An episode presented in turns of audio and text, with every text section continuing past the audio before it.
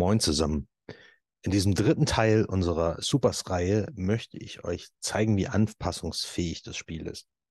Ich bin seit vielen Jahren ein Fan der Cyan-Reihe von Onyx Path Games, äh, von der nur die ersten beiden Bücher, Cyan Hero und Cyan Demigod, seinerzeit auf Deutsch erschienen sind. Die Idee bei diesem Spiel ist, dass äh, die Charaktere die Nachkommen von Gottheiten aus äh, sechs Weltreligionen spielen. Die Charaktere starten als Heldinnen, erhalten ihre Visitation, in deren Rahmen sie von ihrer äh, göttlichen Natur erfahren und ihre übernatürlichen Fähigkeiten aktiviert werden. Äh, dann erleben sie Abenteuer, während derer ihre Legende stetig wächst und sie nach und nach erst zur Halbgöttlichkeit äh, gelangen und äh, schließlich zu Gottheiten heranwachsen. Das ursprüngliche Regelsystem von Cyan war zum einen recht kompliziert und äh, es hatte einige Eigenschaften, die äh, es gerade in, in, in höheren Gefilden, sage ich mal, schlicht und spielbar gemacht haben. Ich würde behaupten, es hatte einige schwerwiegende Fehler im Regeldesign, die mir das Spielen sehr verleitet haben. Es gibt zwar mittlerweile eine zweite Edition von Cyan, aber auch die sagt mir nicht unbedingt zu. Aus diesem Grund habe ich viele Jahre lang nach einem äh, alternativen Regelsystem gesucht, welches den Aufstieg von Heldin zu Gottheit gut skalieren kann. Und äh, erst jetzt mit Supers äh, bin ich ziemlich sicher, äh, den richtigen Regelsatz dafür gefunden zu haben. Und in diesem Video möchte ich euch zeigen, wie ich vorgegangen bin, um mit diesem Spiel das mythologische Spiel von Cyan abbilden zu können.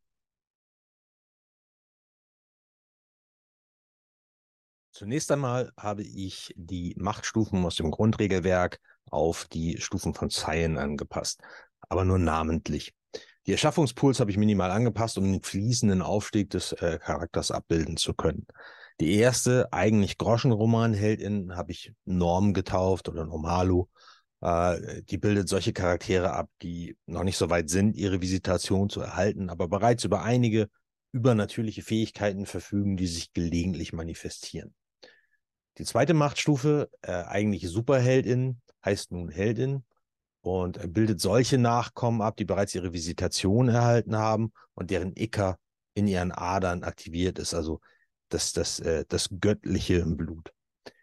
Sie haben Zugriff auf die Kräfte ihrer äh, göttlichen Elternteile und sind bereits aktiv in den Kampf gegen die Titanen involviert, die sozusagen das, die Gegenseite in Cyan darstellen. Die dritte Machtstufe globaler äh, oder globale, globaler Beschützer, Beschützerin heißt jetzt Halbgöttin und äh, beinhaltet die mächtigsten auf dem Planeten. Solche Nachkommen retten bereits routinemäßig die Welt vor globalen Bedrohungen und äh, oft schon als Mitglieder einer Schar von Nachkommen. Und äh, die vierte und letzte Machtstufe, kosmische Legende, heißt nun äh, Gott oder Göttin und äh, meint solche Nachkommen, die bereits selbst zu Gottheiten geworden sind und ihre eigenen äh, Agenten im Kampf gegen die Titanen durchsetzen.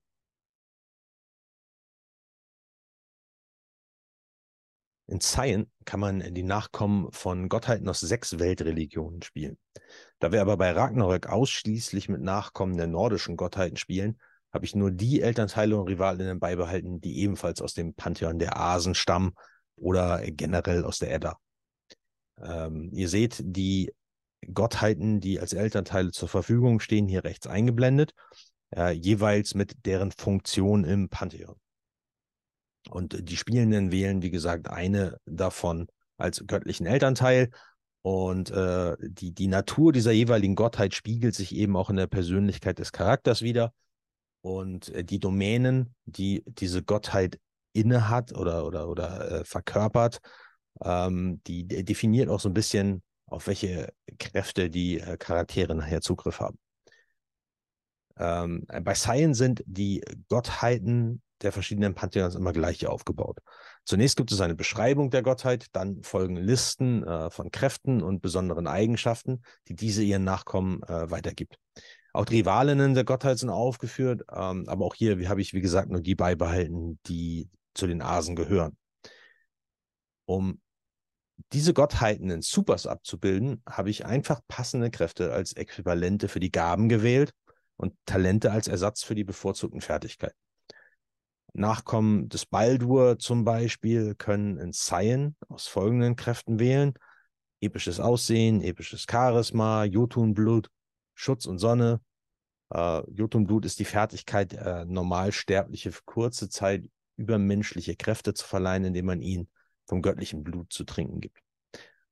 Als Äquivalente können die Nachkommen des Baldur in Supers nun wählen aus Emotionsmanipulation, unterstützen, was äh, im Grunde das gleiche ist wie Jotunblut. Äh, Unverwundbarkeit und Energiemanipulation Licht. Als Fertigkeiten bietet Baldur in Saiyan Athletik, Handgemenge, Kunst, Nahkampfwaffen, Schusswaffen und Präsenz an. Und in Supers werden daraus Athletik, Kämpfen, Kunst und Handwerk, Schießen und Präsenz.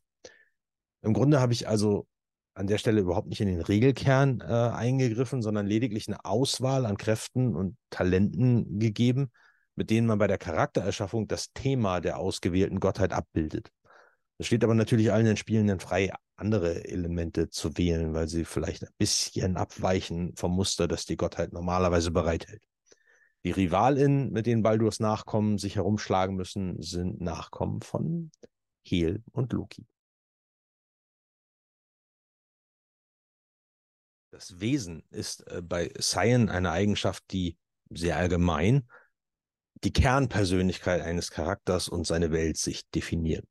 Es ist ein Prüfstein für SpielerInnen beim Erstellen ihrer Charaktere und färbt deren Handlungen und Ziele im Spiel. Gottheiten symbolisieren bestimmte Prinzipien und das Wesen ist eines der Spielelemente, die diesen Umstand abbilden. Das Wesen definiert die Situation, in denen der Charakter sich bestätigt fühlt, in denen er Erfolge feiert, so subjektiv diese auch sein mögen, und äh, daher, um im Superslang äh, jetzt mal zu verfallen, temporäre Kompetenzwürfel erhält. Der Architekt zum Beispiel äh, hat einen Plan für alles. Er ist methodisch, systematisch und organisiert. Und wenn er seine Pläne ausformuliert hat, dann handelt er auch danach. Und äh, Architekten erhalten einen temporären Kompetenzwürfel, wenn sie einen wichtigen Plan zum Erfolg bringen. Die Zynikerin auf der anderen Seite hat alles gesehen. Ähm, sie sieht sich selbst als brutale Realistin, die keine Illusion bezüglich Gerechtigkeit, Fairness, Liebe oder menschlichem Anstand hat. Äh, sie ist selten enttäuscht oder vom Versagen anderer entmutigt und äh, sie wusste ohnehin, dass die Dinge irgendwann schief laufen würden und äh, hat deswegen Notfallpläne entwickelt. Zynikerinnen halten äh, einen oder erhalten einen temporären Kompetenzwürfel, wenn ihre pessimistischen Erwartungen von den Handlungen oder der Untätigkeit anderer bestätigt wird. Ähm, ihr seht also, auch hier versuche ich möglichst keine neuen Regeln einzuführen, sondern greife lediglich auf bestehende Regeln zurück, nur dass ich deren Anwendungsfälle geringfügig erweitere. Ähm, es gibt halt einfach eine weitere Situation, in dem die Charaktere Kompetenzwürfel erhalten. Äh, davon erhoffe ich mir, dass die Spielenden sich eben stärker in die Handlung eingebunden fühlen und eine Motivation haben, der Persönlichkeit ihrer Charaktere zu erfolgen, äh, zu folgen. Die Spielenden können aus 22 Wesen jeweils eines für ihren äh, Charakter auswählen und weitere Beispiele sind Einzelgänger in GaunerInnen oder RichterInnen.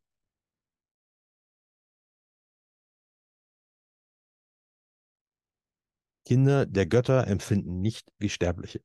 Weil das Icker ihrer göttlichen Eltern in ihren Adern brennt, werden Nachkommen von Leidenschaften angetrieben, die gleichzeitig heldenhaft, aber auch schrecklich sind. Äh, diese Glaubensgrundsätze oder Tugenden sind es, die Nachkommen dazu bringen, ihre epischen Taten zu verführen.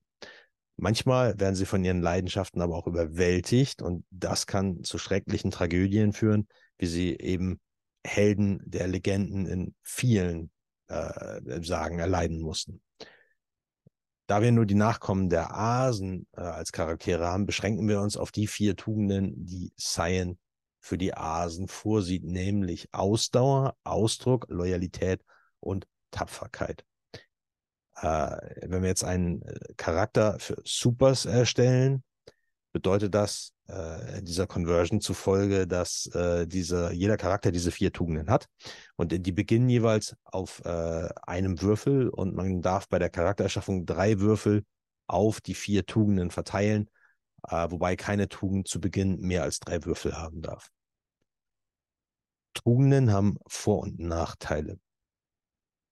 Einmal pro Spielsitzung kann man für eine Handlung eine Anzahl von temporären Kompetenzwürfeln gleich der jeweiligen Tugend erhalten, vorausgesetzt die Handlung entspricht auch dieser Tugend. Äh, diese Kompetenzwürfel müssen mit dieser Handlung aufgebraucht werden und verfallen, wenn das nicht geschieht. Wenn ein Nachkomme allerdings auf eine Weise handeln möchte, die einer seiner Tugenden widerspricht, muss er eine Anzahl der Würfel äh, gleich dem Tugendwert werfen. Der Nachkomme kann dem Drang der Tugend nicht widerstehen, sollte der Tugendwurf auch nur eine einzige Sechs zeigen. Wenn ein Nachkomme versucht, eine Tugend zu unterdrücken, in der er aber mehr Würfel hat als in seiner Resistenzhaltung, und einer davon zeigt eine 6, dann erleidet der Nachkomme ein sogenanntes Tugendextrem. Tugendextreme sind von Schuld und Scham getriebene Taten, die den Versuch der Unterdrückung wieder gut machen sollen und den Charakter in wirklich schlimme Situationen bringen können. Ähm, auch hier äh, wieder keine eigentliche Veränderung der Regeln. Ich gebe den Charakteren nur einen einmaligen Bonus, also einmal pro Spielsitzung, äh, mit dem sie die Leidenschaften der Gottheit widerspiegeln und sich episch in Szene setzen können. Das ist also wieder nur eine Erweiterung äh, der Regeln zu den, äh, zu den temporären Kompetenzwürfen.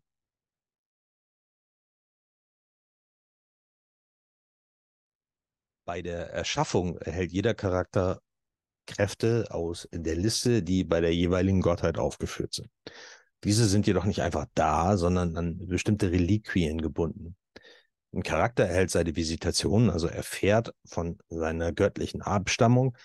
In diesem äh, Rahmen wird eben auch das, das, das Göttliche in seinen Adern aktiviert und die Kräfte, aber äh, diese sind an diese bestimmten Reliquien gebunden.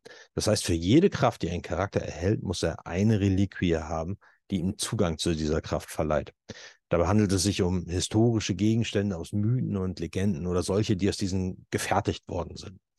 Einer der äh, spielfertigen Charaktere von Cyan hatte zum Beispiel einen riesigen Revolver, dessen Schlagbolzen aus einem Stück von Mjölnir geschmiedet ist und äh, der ihm besondere Kampffähigkeiten gegen Riesen verleiht.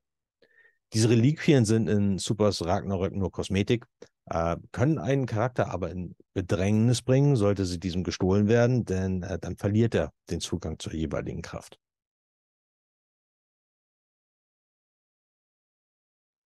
Kommen wir zu einer neuen Regel, die ich äh, äh, gebastelt habe, um diesen, diesen, den Aspekt der Schicksalsbande in, äh, in Supers umzusetzen. Die Legende eines Nachkommen äh, übt eine Art Anziehungskraft aus, die zuweilen Menschen, Dinge oder Orte in seine Umlaufbahn zieht und diese zu Nebendarstellern oder, oder Requisiten seiner, seiner Heldensage macht. Ähm, diese Menschen oder Orte oder Dinge werden durch sogenannte Schicksalsbande an den Charakter gebunden. Wenn jetzt eine Nachkommen, ein Nachkommen eine Kraft einsetzt, dann könnte das Ziel der Handlung oder gegebenenfalls eine, eine, eine äh, von der Handlung betroffene Person oder einfach nur Augenzeugen ähm, vom Schicksal an diesen Charakter gebunden werden. Äh, die SL legt im Geheimen eine sogenannte Schicksalsprobe für alle äh, menschlichen NSC oder Orte oder Dinge ab. Dies verwende ich aber hauptsächlich dann, wenn, wenn der Einsatz einer solchen Kraft das Leben dieser Person auch wirklich berührt. Ja, zum Beispiel im Rahmen eines epischen Ereignisses. Wenn man das inflationär benutzt, dann, dann äh, kommt man, glaube ich, als Spielleitung gar nicht mehr hinterher. Ähm, für die Schicksalsprobe würfelt die SL mit ebenso vielen Würfeln, wie der Nachkommen sie zuvor beim Einsatz der Kraft verwendet hat.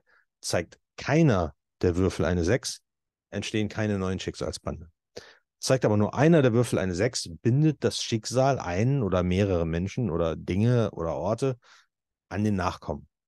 In diesem Fall verteilt die Spielleitung, so wie es der Situation angemessen ist, die Anzahl der Würfel, die der Charakter für die erfolgreiche Probe genutzt hat, auf die betroffenen Personen oder Orte oder Gegenstände, die äh, somit verschieden starke Schicksalsbande erhalten.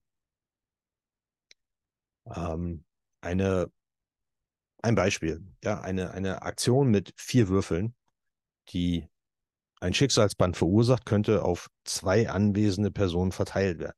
Dann erhält zum Beispiel die eine Person, weil sie gerne glauben möchte, ein Schicksalsband von drei Würfeln und bleibt für eine Jahreszeit an den Nachkommen gebunden.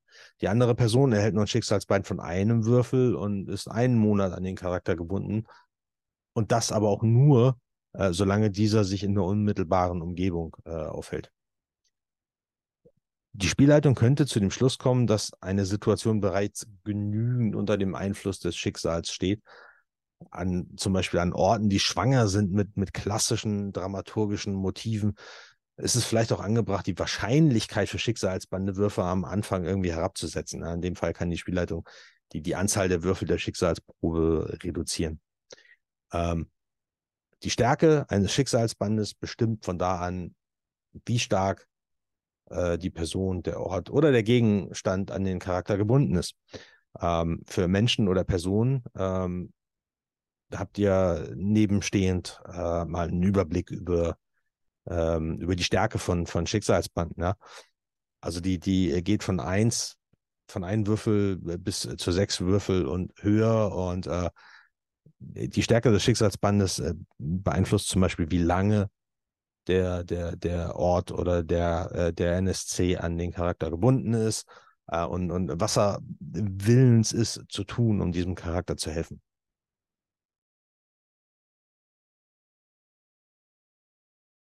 Schicksalsgebundene Sterbliche erfüllen bestimmte Rollen für den Charakter, an denen sie gebunden sind. Ein Gönner könnte bestrebt sein, den Charakter wirtschaftlich zu unterstützen und eine Märtyrerin äh, würde für ihn vielleicht in den Tod gehen, wenn sie ihm damit helfen könnte. Es gibt eine Liste mit 22 schicksalsgebundenen Rollen für sterbliche NSC. Die Anzahl der Würfel, die auch äh, für die Stärke des Schicksalsbandes stehen, darf die Spielleitung einmalig pro Spielsitzung und in Erscheinung treten der oder des äh, schicksalsgebundenen NSC auf den Pool einer Probe aufschlagen, wenn besagter NSC mit dieser Probe seine Rolle ausfüllt. Äh, die Probe kann sowohl dazu dienen, einem Nachkommen zu helfen, ja, falls die Rolle ihm gegenüber positiv ausgelegt ist, zum Beispiel verliebt oder befreundet, ähm, als auch dazu, ihn zu schaden, falls die Rolle dem Nachkommen gegenüber negativ ausgelegt ist, zum Beispiel Nemesis. Auch die Nachkommen spielen eine gewisse Rolle gegenüber den schicksalsgebundenen NSC. Dabei handelt es sich meistens um Abwandlung der Begriffe Held oder Heldin oder Bösewicht. Diese Betrachtungsweise ist für jeden NSC höchst individuell und wird als Reverenz der Sterblichen bezeichnet. Wenn immer ein Nachkomme sich im Widerspruch zu der Reverenz eines Sterblichen ähm, verhält, der in dem Moment eine bestimmte Rolle spielt, muss der Charakter die Würfel des Schicksalsbandes von seinem eigenen Würfelpool für die Dauer der Szene abziehen. Wenn ein freundlich gesinnter, gebundener NSC, also Lehrling, Beistand, Verliebter, äh, verletzt wird und der Nachkomme bewusst entscheidet, nicht einzuschreiten, obwohl er die Möglichkeit dazu gehabt hätte, muss er für die Dauer der Szene die Würfel des Schicksalsbandes von allen Proben abziehen. Selbst wenn der Nachkomme den Gebundenen nicht leiden kann und ihm sogar die Pest an den Hals wünscht, wird er trotzdem in das Drama gezogen, das das Schicksal um ihn herum webt. So oder so hat er seine Rolle zu spielen und wenn er es nicht tut, hat er die Konsequenzen zu tragen. Wenn ein gebundener Feind, also eine Nemesis, äh, eine Rivalin, ein Gauner oder wie auch immer, nach einer Konfrontation mit dem Nachkommen entkommen kann, verliert der Nachkomme einen temporären Kompetenzwürfel aus seinem Pool. Wenn er keine hat, passiert nichts. Mit den neuen Regeln um die Schicksalsbande möchte ich diesen Aspekt aus Sein übernehmen, da eine wesentliche Rolle in den Helden, Epen und, und Göttermythen spielt. Ähm, es ist der Glaube der Menschen an Gottheiten, die diesen ihre Kräfte verleiht. Und je stärker die Verehrung der Menschen ist, umso ausgeprägter sind deren Kräfte. Also, und gerade in höheren Machtgefilden kann dieses Element maßgeblich dazu beitragen, ähm, das Gefühl von mythologischer Macht und Verantwortung bei den Spielenden zu erzeugen. Ähm, vor allen Dingen aber macht sie ihnen bewusst, dass das Schicksal ihnen eine Rolle zugedacht hat und diese zu erfüllen ist fester Bestandteil einer jeden Göttersaga oder eines jeden Heldenepos.